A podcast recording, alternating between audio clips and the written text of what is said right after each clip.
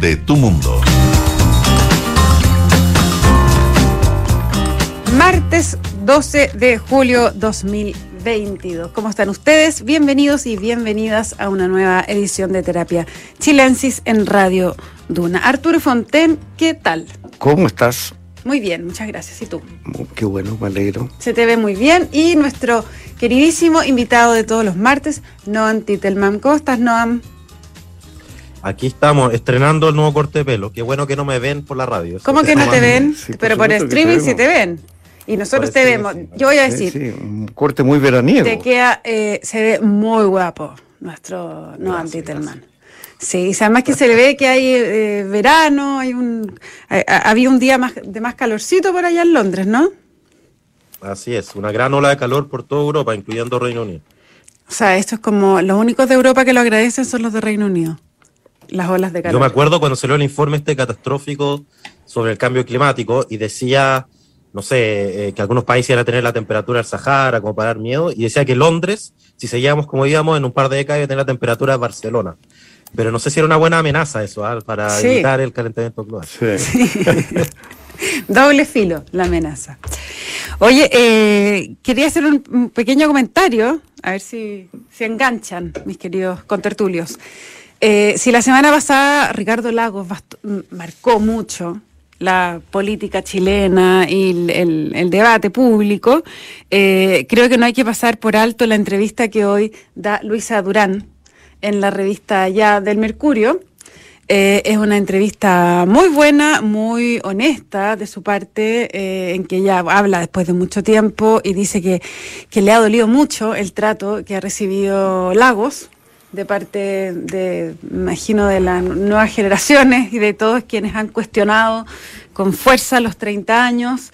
Eh, de hecho, se va para atrás incluso y critica, se acordarán ustedes, nuestros auditores también, cuando el Partido Socialista la última elección presidencial, no la última, la de Boric, la anterior quiero decir, eh, no eligió a Ricardo Lagos, quien quería ir de nuevo a la presidencia, sino que finalmente, estando Álvaro Elizalde, a quien ella apunta directamente en esta entrevista como presidente del PS, eh, el PS se va con Alejandro Guillet. Guillet, Que dice doña Luisa era un muy un buen periodista, simpático, pero ya está.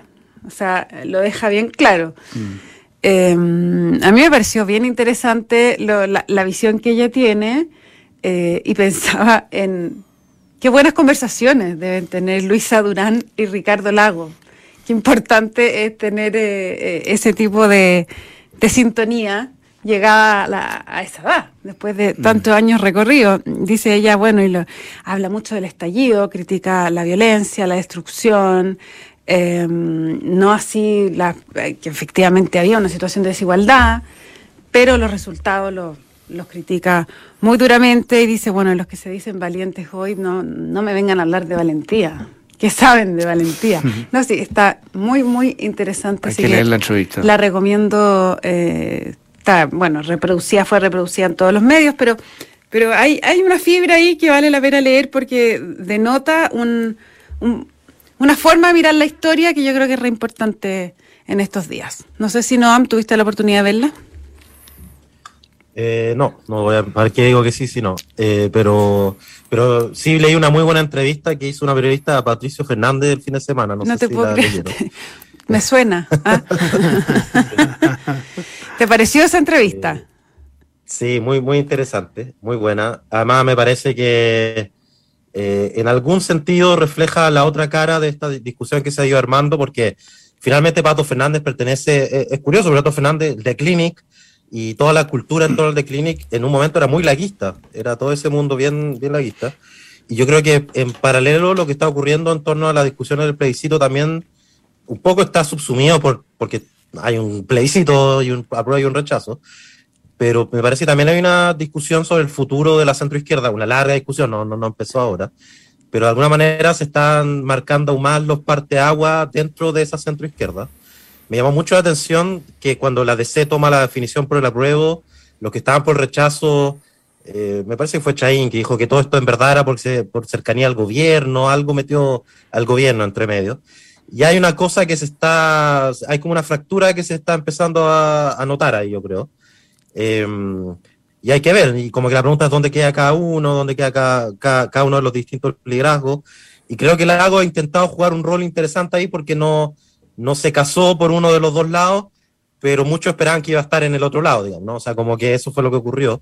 Pero me parece que más en, la tensión dentro de la centroizquierda y que esta otra gran tensión entre las distintas formas de apruebo y, y del rechazo que, se, que está saliendo la luz.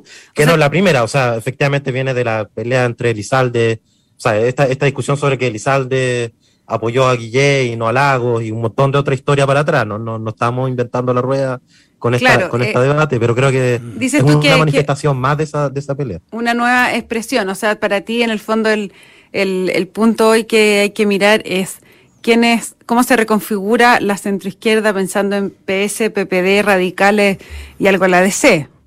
Más que muchas veces dentro de los partidos. Muchas veces dentro de los partidos, no, no entre los partidos, sí. Ya, pero sí, que, es curioso porque, eh, por ejemplo, en la democracia cristiana uno puede encontrar eh, personas como el senador Huenchumilla, que son como apruebo químicamente puro, y Jimena Rincón, que es un rechazo. No, un rechazo franco y directo. Sí, sí, no, que iba a decir químicamente puro, pero no, era un rechazo, pero un rechazo con reforma, eso es lo que voy. Eh, pero eh, hay gente, pero lo que quiero decir es que hay incluso en el Partido Socialista, al medio, uno puede encontrar eh, gente que es menos apruebista que Huenchumilla. Fija, o sea. O más apruebo reformista, digamos. claro, o sea, el, el arco ya no se puede medir por donde uno ubica los partidos de izquierda a derecha, sino que hay una serie de nomenclaturas internas que yo creo que es interesante lo que dice Noam, que, que, probablemente se van a, reconfigurar bastante a partir de esto. A mí una de las cosas que me interesó de la entrevista de Pato Fernández eh, es, eh, es que una de las figuras que está tratando me parece a mí como de crear un clima de discusión un poco más sereno. Mm y evitar esta polarización, esta caricaturización recíproca que estamos viendo en muchos de la, de la campaña y la discusión. ¿no? me pareció que su, su estado de ánimo, digamos, su actitud me pareció positiva en ese sentido. Ahora, él no es de los que cree, no, no le cree a la derecha, no es de los que, que cree que la derecha eh, aún con los compromisos que ha suscrito, eh, vaya... Ahí por un nuevo texto. O sea, en el fondo no, puede, a ver, dice que sí, que naturalmente le cree en el sentido de que la derecha dice que un 80% quiere una nueva constitución y ellos se van a estar en sintonía con eso, naturalmente, pero el punto que hace él es que eh, nuevamente rechazo para reformar es entregarle el sartén por el mango a la derecha, o sea, en el fondo, ¿en qué puntos la derecha sí va a querer eh, reformar y cuáles no. Pero yo lo que yo no entiendo bien de esa parte, de, esa argumentación concreta, es que si se aprueba eh, que se pueda reformar la constitución por cuatro séptimos, en la derecha, digamos, porque todo este veto de la derecha se basa en los votos de la derecha. Y esos votos tienen que ver con que si tú tienes más de un tercio, por ejemplo, las leyes orgánicas constitucionales hoy día no las puedes modificar. Pero si eso termina y tú por un 57% de los votos puedes cambiar cualquier cosa. Y a eso se agrega que formalmente los presidentes de los partidos están diciendo no queremos reformar la constitución actual, sino hacer una nueva. Yo, yo, yo, yo me tomo eso en serio. Me parece que no podemos seguir en esta especie de desconfianza permanente respecto del otro. En algún momento tú tienes que cruzar la calle y, y decir, bueno, te creo. Si no, no se va a producir un pacto social que, eche raíces, me parece a mí. ¿Tú qué piensas de eso, no, Antitelman? A ver, yo distinguiría distintos como niveles de esto. Si no se trata de creer que los, que los congresistas de derecha sean mentirosos o, traicioneros, bueno, aunque en Twitter a veces pareciera que fuera así, pero, pero no es para nada, al menos desde mi, mi visión, y creo que es la de, de, Pato Fernández. Yo lo que veo son dos cosas. es que primero, yo sumando y restando los votos, simplemente en ese sentido, me parece más fácil reformar el texto constitucional si gana el apruebo que si gana el rechazo. ¿Por qué? Porque los incentivos para la gente que está en la derecha, si es que gana el apruebo por reformar la constitución, son muy fuertes, pero también van a ser muy fuertes para el mundo de centro, incluso algunos de centro izquierda.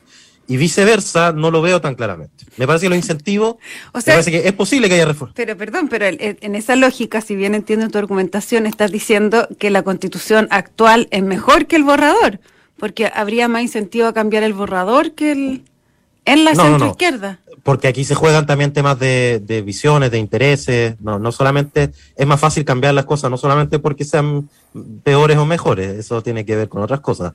Yo, por, por ejemplo, el, la, la, discusión sobre el sistema político, eh, me parece evidente que partir con lo que hay hoy en día y, y que el nuevo Congreso sea el que defina los cambios a los, o sea, partir por lo que hoy hay en día en el Congreso y preguntarle a ese mismo Congreso si quiere cambiar las cosas, como es incumbente, hay razones evidentes para no querer cambiarlo. En cambio, con la nueva constitución, el incumbente le va a interesar cambiar lo que aparezca en la nueva constitución. O sea, hay, hay, un, hay un incentivo, a mí me parece bastante evidente en el caso de ganar la prueba para los que están hoy día en el Congreso para cambiarlo. En el otro lado, los, intereses son menos. Ahora, eso no significa que sea imposible. De hecho, yo de verdad creo que ha sido algunos gestos valiosos que han salido la última semana y como alguien que cree que lo más importante es que haya una nueva constitución y que sea una constitución con un apoyo mayoritario, yo me la voy a jugar para que gane la prueba, ojalá.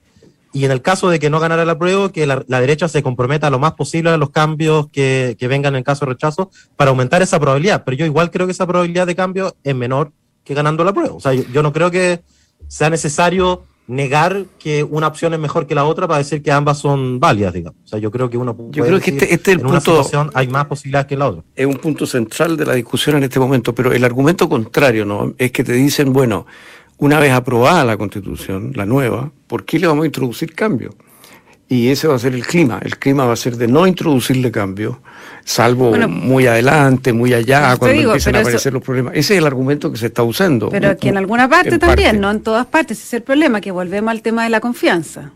De, eh, de una apuesta. Eh, claro, es, un, es, una, es una apuesta de cómo se va a aportar el otro. Cómo se va a aportar el otro eh, cuando gane. Entonces, lo que está mucha gente diciéndote es, bueno, llegado el momento, una vez que ganen, esas ganas de cambiar van a desaparecer y van a más bien chutear los cambios. Y hay una serie de convencionales que lo han dicho directamente, eh, incluso líderes políticos que están diciendo yo no veo por qué haya que cambiar nada, sino mucho más adelante, cuando entre en rodaje la constitución. Ahora, hay, hay un tema ahí importante porque, eh, de hecho me he acordado de Noam Titelman, eh, porque ha crecido obviamente que con mucha fuerza el apruebo para reformar.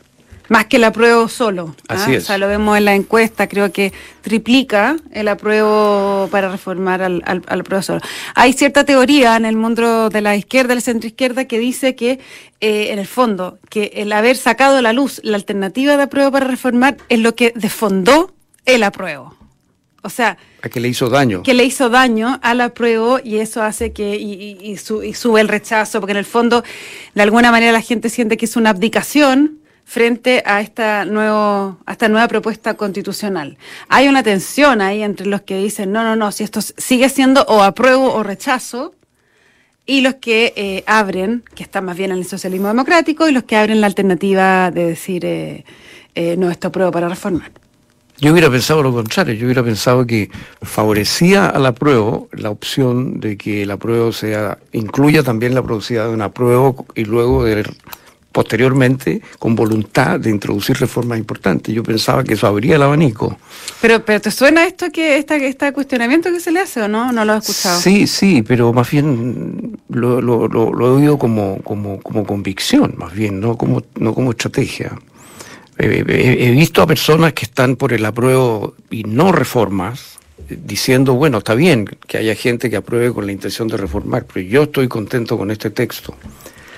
Pero lo, que tú estás diciendo que habría habido, que del momento que alguien dice, mira, sí, el texto tiene falla, yo lo voy a aprobar para que luego inmediatamente se introduzcan cambios, eh, entonces el argumento sería eso, de alguna manera es reconocer que el texto tiene, es malo. es malo o tiene falla. Bueno, pero, pero la realidad es la realidad, digamos. Claro, el, texto, pero, el texto tiene muchos problemas. Pero una estrategia que había con mucha fuerza en el mundo del socialismo era, era extrememos esta cuestión y esto es apruebo o rechazo. Y ahí hubo un gallito interno en, en cuánta agua se le daba la apruebo para reformar. ¿O me equivoco, no? Yo creo que la tensión existe. Me recuerda eh, para tratar de explicar decía, en, la Unión Soviética existían los ideólogos y los pragmáticos. Y la característica de los ideólogos, y se refería en particular a los stalinistas, era que cuando las cosas iban mal económicamente, la explicación, y porque se había implementado alguna reforma que había eh, comandado, digamos, el, eh, Stalin y había salido mal, y había hambruna y cualquier cosa terribles de las que pasaron. Y, y, la explicación que se daba es que no se había sido suficientemente fiel, digamos, a la doctrina, a la pureza de la doctrina. O sea, el, el ideólogo, el creyente de algún sentido de la fe, siempre va a encontrar que si no, si no resultó el milagro es porque no hubo suficiente fe. O sea, nunca va a encontrar el problema en, en, el presupuesto original. Y esto es una vieja discusión de la izquierda, o sea, la idea de que eh, extremar las posiciones, que mientras peor, mejor, eh, es un viejo discurso que siempre reflota para todas las elecciones, eh, pero no se condice ni con lo que ha mostrado la tendencia de la encuesta, o sea, empezó esto, empezó a bajar hace rato el apoyo a la convención y el apoyo a la, a la, a, a, a, la prueba empezó a bajar mucho antes de que se aprobara la reforma transitoria, eh, si uno ve la encuesta, las razones por las que se rechaza tienen que ver con los convencionales y con algunos aspectos puntuales del texto. No, no se corresponde con la realidad. Un poco como decía Arturo, la realidad no se cambia imaginándola distinta de lo que es simplemente, sino reconociendo cómo es y empujándola en una dirección. Así que sí, me, me parece que es probable que eso aparezca. Siempre van a estar los autoconvencidos que se van a convencer más con todo lo que pase, pero no, no creo que haya mucho agua en la piscina para sostener eso, digamos, con argumentos empírico, digamos, con, mirando la encuesta o, o, incluso con lógica y viendo que, como decía Arturo, que al revés, uno de los grandes fracasos, me parece a mí, de la prueba ha sido que ha, ha sido mucho más lento y más reacio a hablar sobre las reformas que daría el texto. O sea, el aprobar para reformar ha crecido a pesar de que se ve muy poco aprobar para reformar en el debate público en términos concretos, digamos, a diferencia del rechazo, que el rechazar para reformar no ha parado de crecer y, si uno mira eh, lo, eh, yo de repente reviso las, las búsquedas en Google, la búsqueda más asociada al rechazo es qué pasará el día después. Porque obviamente eso es lo que más interesa a la gente, claro. saber qué va a pasar el día después. ¿Y de la prueba lo eh, buscaste? Sí, es la, la, buscar la campaña de la prueba. Eso es, ah. que es cualquier cosa. Oye, eh, ya que estamos hablando de esto, salió hace poco la encuesta Feedback. Sí. Y le da 52 al rechazo 34 a la prueba, o sea, 18 puntos de nuevo. Eh, lo mismo que Pulso Ciudadano último y lo mismo que Cademo último, es mm. exactamente la misma cifra. Y mm. entre las razones para rechazar, las principales razones para rechazar, porque no todos van a ser iguales ante la ley y luego porque la con la plurinacionalidad Chile corre el riesgo de dividirse. Esas son las razones principales para rechazar. Y lejos la razón para aprobar son porque consagra derechos sociales básicos que ya están postergados. ¿Qué te dice a ti eso? No, me parece que re refleja bastante la realidad. Yo creo que eso es lo que uno está viendo como, como, como diagnóstico. Ahora, distinto que uno esté de acuerdo o en desacuerdo. La pero, plurinacionalidad pero... es eh, da la impresión que es de las materias de, del debate constitucional eh, que más interpretaciones tiene, ¿o no? Sí, yo creo que, bueno, no sé no, si tú quieres decir algo sobre eso, pero, pero sí, sí sin yo, duda uno de los temas más controvertidos y es una de las banderas fundamentales del rechazo. Sí, no, estaba pensando en los cuentos que nos contamos, porque, a ver, yo creo que también en rechazo hay este, tentación de exagerar los argumentos. A mí me parece que los que tratan de posicionar esto como una pelea en que si gana la prueba había un riesgo de deriva autoritaria, de dictadura, me parece bastante desconectado con, con, lo que aparece en el texto. Me parece que si fuera verdad, o sea, si uno se tomara en serio eso, lo que está diciendo es que Lago no está rechazando un documento que está que sería una deriva autoritaria. O sea, eso está diciendo la gente que está diciendo eso. O que Bachelet incluso está apoyando un documento que, que tenga esa posición. Es bien absurdo. Y de la misma manera, me parece hay un cuento que se cuenta en el lado de la prueba, que es que en realidad el texto está perfecto eh, el único problema son campañas de desinformación y un complot de la encuesta, y ahora lo único que hay que hacer es salir a las calles a mostrarlo a la gente y listo, se va a revertir la tendencia. Y, me parece que ambos son cuentos que no se sostienen en la realidad. Y, yo diría que en el, en, el apruebo, o, mira, las dos grandes razones por las que el apruebo le está yendo mal, y a partir de, la, de alguna encuesta y, al, y, algunas cosas que, que, también he estado mirando de, de, de búsqueda en internet y ese tipo de cosas, eh, básicamente la gente está votando rechazo o no está votando apruebo por lo que decía Arturo, porque hay un cierto choque identitario y ahí la plurinacionalidad más allá del, de cómo se aterriza concretamente, eh, hay, hay un sector de la población que lo siente contradictorio con sus identidades patrióticas, mm. nacionales. Y lo otro es, y ahí yo creo que hay un error diagnóstico de rechazo. Yo no creo que haya miedo en el sentido de que viene Chilezuela con apruebo. Yo creo que lo que hay sobre todo es una sensación de hastío, de, de, de hastío, de desazón, muy influenciado por el octubrismo de la convención, por esa, por algunas vocerías de la convención, una sensación de caos. Eh, eh, en torno a la convención. La gente está chata. Chata, eso, chata, eso. Y sobre todo en un contexto en que las preocupaciones principales son delincuencia, alza, de costo de la vía. La pregunta es cómo esto, la gente yo creo que se pregunta cómo esto responde a mis demandas, a mis necesidades. Y por lo mismo, derechos sociales es lo que aparece como lo más positivo, porque lo otro suena muy lejano. Incluso yo creo que pasa eso con plurinacionalidad. Suena, más allá de si la gente está de acuerdo o no con, con el concepto mismo, le suena alejado a sus preocupaciones como temas de seguridad pública y costo de la vía y esas cosas. El que esté dispuesto a hacer ese diagnóstico, que significa renunciar un poco a las visiones más puristas, tanto de la prueba como el rechazo, yo creo que va a estar un mejor pie para confrontar el plebiscito. Y, y, y al fondo superar esos cuentos que nos contamos a nosotros mismos cuando llegan las elecciones. Oye, un par de detalles más de la última encuesta feedback. Eh, eh, el sector donde, donde gana el apruebo, pero por, por muy leve, muy leve, es en el grupo 18-29 años y donde más cerca está la prueba de hacer, donde más se acerca al rechazo es en el grupo medio alto.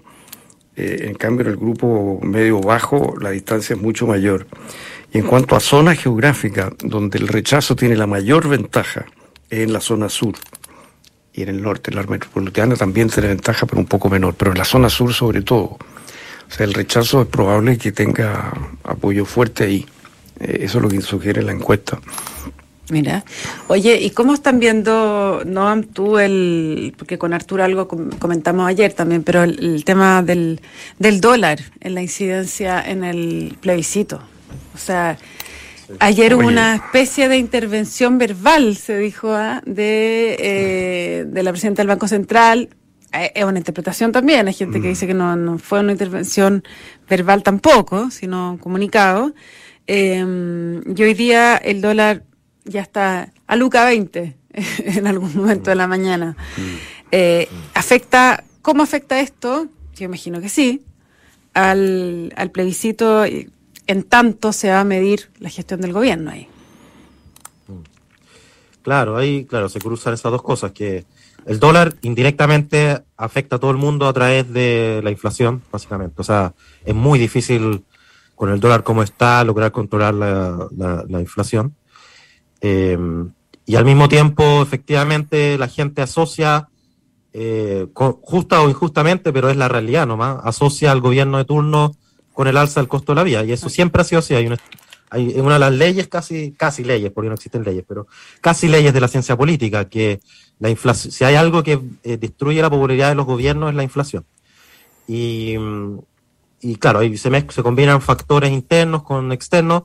El último alza es básicamente factores externos. Eh, eh, eh, la, perspectiva de aumento de la tasa en, la Reserva Federal de Estados Unidos, la disminución del precio del cobre, pero además, obviamente, ya hace dos años que el dólar estaba más alto de lo que había estado antes y eso tiene que ver más con factores internos. Y hay poco lo que puede hacer el gobierno, para no decir nada, en términos del precio del dólar, es realmente poco lo que puede hacer. a lo más puede apalear un poco los efectos del alza del costo de la vida, eh, y ahí está esa tensión, porque los apruebo, ¿no? disminuir el efecto es entregar bonos, que al mismo tiempo puede generar problemas para controlar la inflación, y es una situación súper compleja. Ahora, no, no hacer eso en la práctica porque cuando hay inflación, y por eso algunos economistas hablan de, impuesto a inflación a veces, eh, la inflación tiene un costo, y cuando hay inflación hay una pelea por quién se lleva el costo. Eh, entonces, por ejemplo, los que tienen sus su sus costos en, en, en, eh, en, UF, tienen sus costos en UF, eh, evidentemente les pega directamente. Los que tienen su ingreso en UF no les pega la inflación. Básicamente las personas normales no tienen su ingreso en UF, pero los bancos o la, empresa, entonces ellos no pagan el costo de la inflación, lo paga el que tenga deudas en UF. y así hay una, hay una especie de papa caliente por el costo de la inflación que se va pasando de lado a lado. Las negociaciones salariales un poco empiezan a pasar lo mismo, la alza de precios, la, la, inflación genera muchas tensiones en la sociedad por eso mismo, porque la pregunta es quién se lleva la papa caliente el costo de la inflación. Y esta es una manifestación de eso. Y claro, discutir sobre una nueva constitución, discutir sobre esta, e, este tema en ese ambiente es mucho más complejo, es mucho más difícil. La gente tiene demandas inmediatas, directas, que, que hace más difícil dar ese... Sí, yo creo, que, yo creo que como preocupación número uno, más que la convención y la constitución, es la delincuencia y la inflación, eso es lo que estábamos viendo. Y acaba de anunciar el Ministerio de Hacienda que la inflación se estima este año que va a ser más de lo esperado, ha sido subido el pronóstico a 11.1%. Eh, eso es mucho, es mucho. Y eso significa en definitiva que nos están bajando los sueldos. O sea, en eso consiste, ah, nos están bajando los sueldos. Y, tenemos que ajustarnos a vivir con sueldos más chicos. Es un inmenso sacrificio. Y, si esto no se controla relativamente rápido, digamos, de aquí al próximo año, eh, el gobierno va a tener muchas dificultades, yo creo, porque hay como un plazo en el cual la ciudadanía espera y le da la confianza al gobierno y al Banco Central para que actúen, qué sé yo. Y lo que complica la cosa es que hay un ingrediente interno, pero hay un ingrediente externo. Sí, claro. De tal manera que en todo caso vamos a tener una inflación por un factor externo. Pero rebajar en todo caso los factores internos ayudaría muchísimo a la gente eh, a, a vivir con su sueldo pero porque es duro que te bajen el sueldo. Sí, claro, pero ¿cómo se rebajan esos factores internos? Ese es el problema. Con elecciones encima, con, bueno, inflación. Parte, parte lo que está haciendo el Banco Central, que es subir la tasa de interés, parte eh, lo que está haciendo el gobierno, que es reducir el gasto público eh, que los bonos sean muy discretos para que sean un, una Son transición. como mil millones, ¿no? El bono de ayer. Sí, mil millones de dólares. No es tan poquito. Que no es tan poco, pero, pero por otra parte algo hay que hacer, digamos, para amortiguar el bajón. Pero, pero claro, el problema, como decía no es que esa amortiguación no se transforme en nuevas expectativas de nuevos bonos y empecemos entonces a chutear el tema. Entrar en un tren, un tren de... Claro, que es el problema. Si bajar la inflación es muy sacrificado y un zapato chino, porque si el Banco Central empieza a subir la tasa de interés, vamos a tener una recesión. Y va a ser, o sea, no, eh, digamos, mal de muchos, consuelo tontos, pero lo único que les puedo asegurar es que el mismo problema que está viviendo casi todos los países del mundo en este momento. Oye, se nos ¿Cuánto está la inflación ahora ya en, eh, en Reino Unido? 10% pareció. 10%. Y eso sí que debe ser caro, ¿no? Allá sí que está caro. Oye, bueno, no alcanzamos a hablar, queríamos conversar con Noam Titelman de la situación justamente política de eh, el, Boris de allá. ¿ah? A ver qué estaba, qué estaba pasando. Está más complicado el Boris de allá que de acá. Está más complicado, sin duda. Siempre hay un Boris más complicado.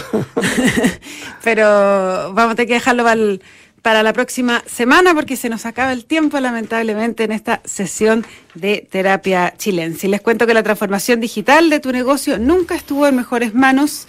En Sonda trabajan para que disfrutes tu vida innovando y desarrollando soluciones tecnológicas que mejoren y agilizan tus operaciones. Conócelos hoy, Sonda Make It Easy. No se vayan porque a continuación viene información privilegiada al cierre y luego sintonía crónica epitafios junto a Bárbara Espejo y a Rodrigo Santa María. Noam Titelman, Arturo Fonten, un placer como siempre conversar con ustedes y que tengan todos y todas una muy buena noche. Muy buenas noches. Buenas noches.